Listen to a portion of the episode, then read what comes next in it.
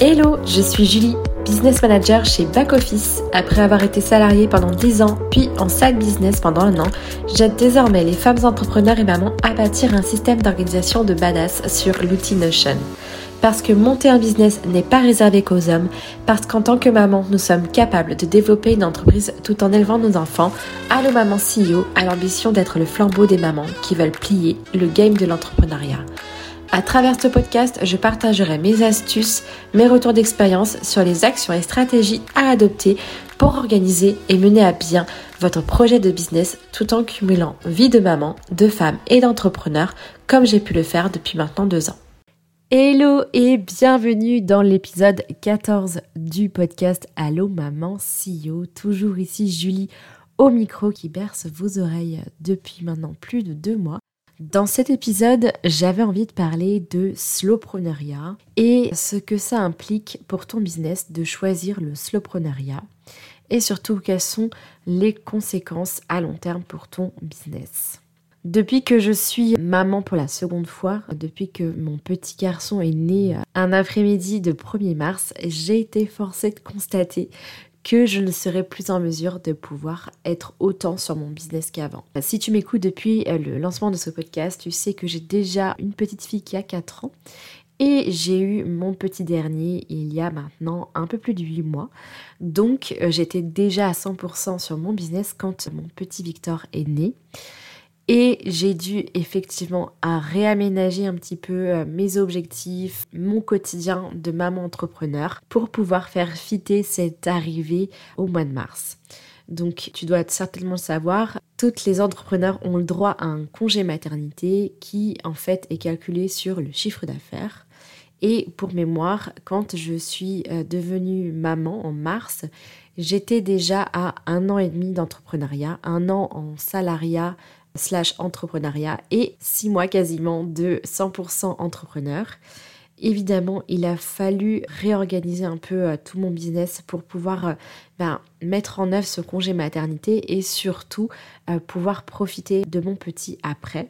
Concrètement, ça s'est passé comme ça. J'ai choisi de prendre 8 semaines de congé maternité. 8 semaines, c'est le minimum que tu peux avoir pour ton congé maternité. Le maximum, c'est 16 semaines. C'est le congé maternité classique de la salariée.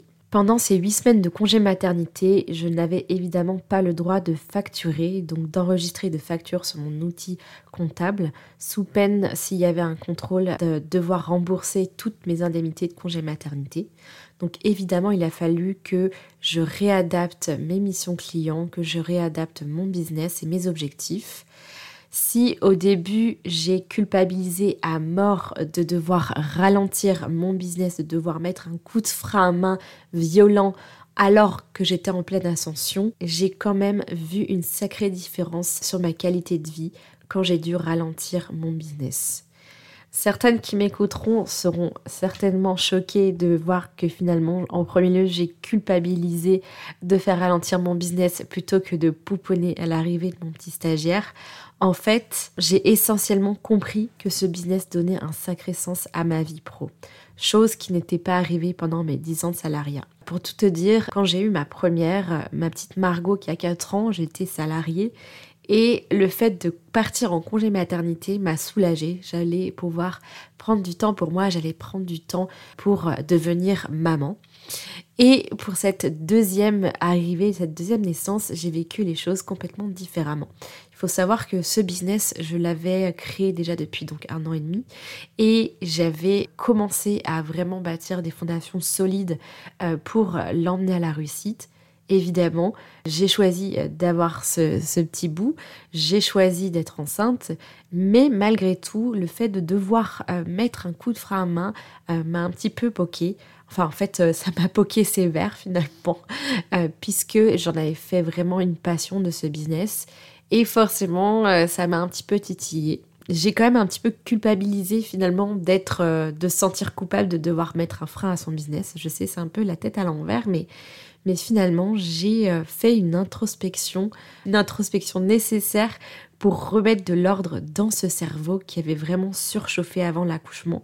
Pour te remettre dans le contexte, mon petit bébé est arrivé le, le 1er mars et en fait le 15 février, donc 15 jours avant, je passais la certification Calliope pour que je devienne organisme de formation. Et forcément, j'étais à toute balle. J'étais à toute balle et j'ai bossé jusqu'à la veille de mon accouchement.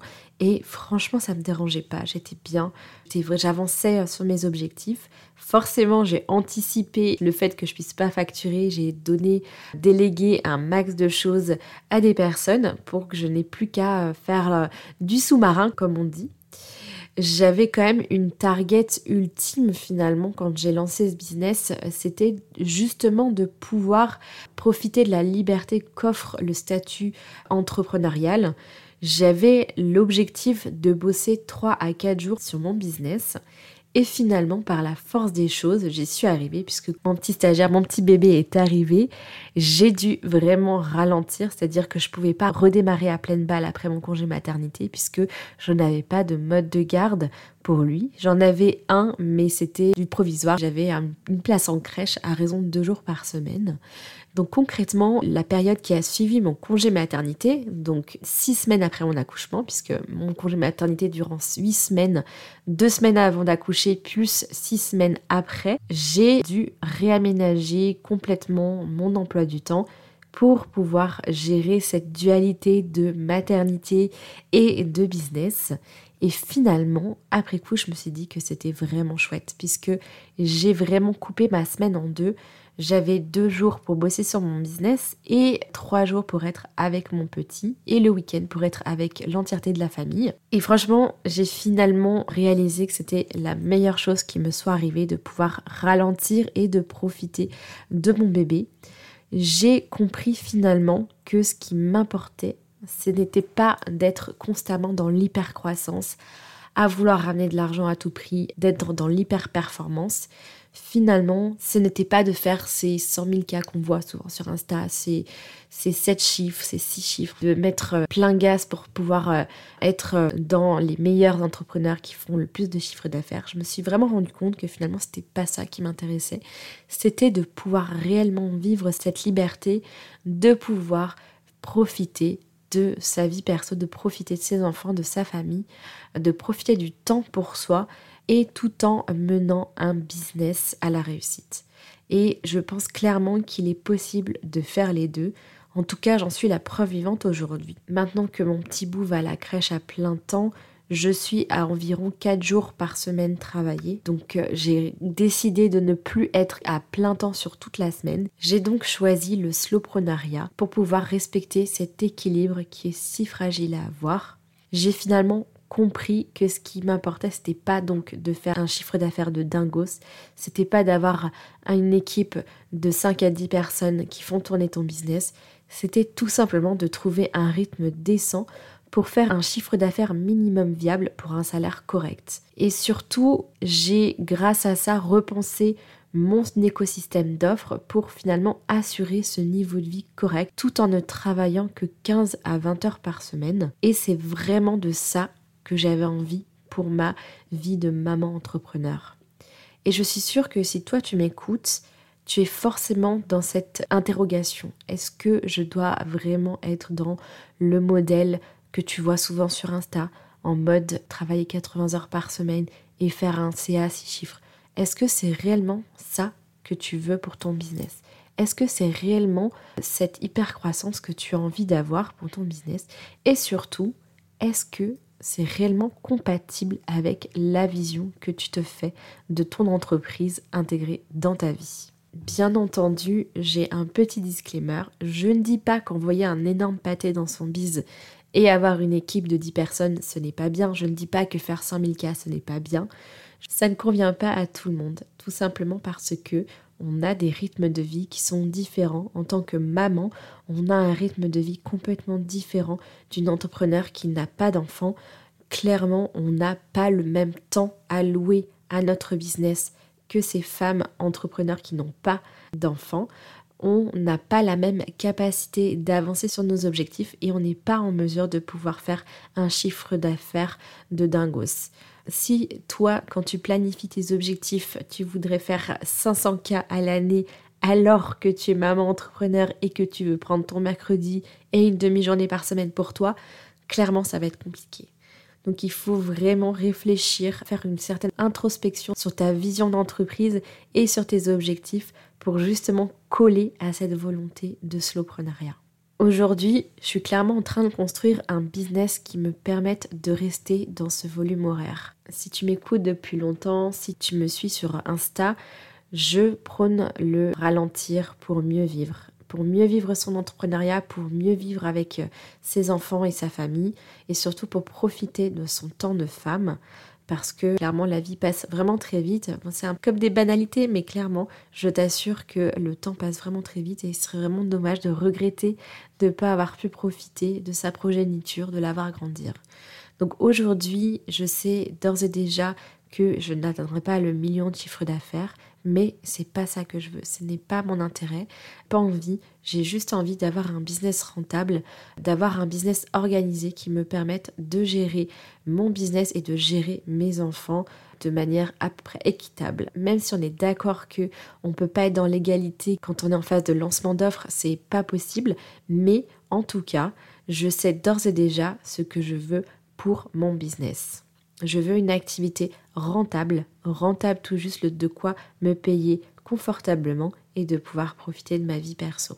D'ailleurs, choisir le slowpreneuriat m'a permis finalement de pouvoir organiser l'ensemble de mon business en adéquation avec la vision que je me faisais de mon business, c'est-à-dire pouvoir bosser 3 à 4 jours par semaine, environ 5 à 6 heures par jour et mon système d'organisation qui est sur l'outil Notion m'a permis de pouvoir organiser, planifier, structurer ce business en adéquation avec le choix du slowpreneuriat. Et d'ailleurs, j'en profite au passage pour te proposer de télécharger mon template Notion qui est un workflow en adéquation avec tes objectifs. Je te mets le lien directement dans la description de l'épisode. N'hésite pas à le télécharger, c'est totalement gratuit. Tu verras, il y a trois bases de données qui sont liées entre elles. C'est assez costaud pour commencer à organiser une to-do en adéquation avec sa vie de maman entrepreneur. Donc je suis tout doucement entrée dans ce fameux slowpreneuriat qui maintenant me convient vraiment à 100%. Je suis là donc pour mes enfants quand je le veux et surtout sans oublier mes besoins de femme et d'entrepreneur. Je sens que je me réalise enfin dans cette vision de business que je chéris tant, pouvoir avoir un business rentable tout en profitant de mes enfants.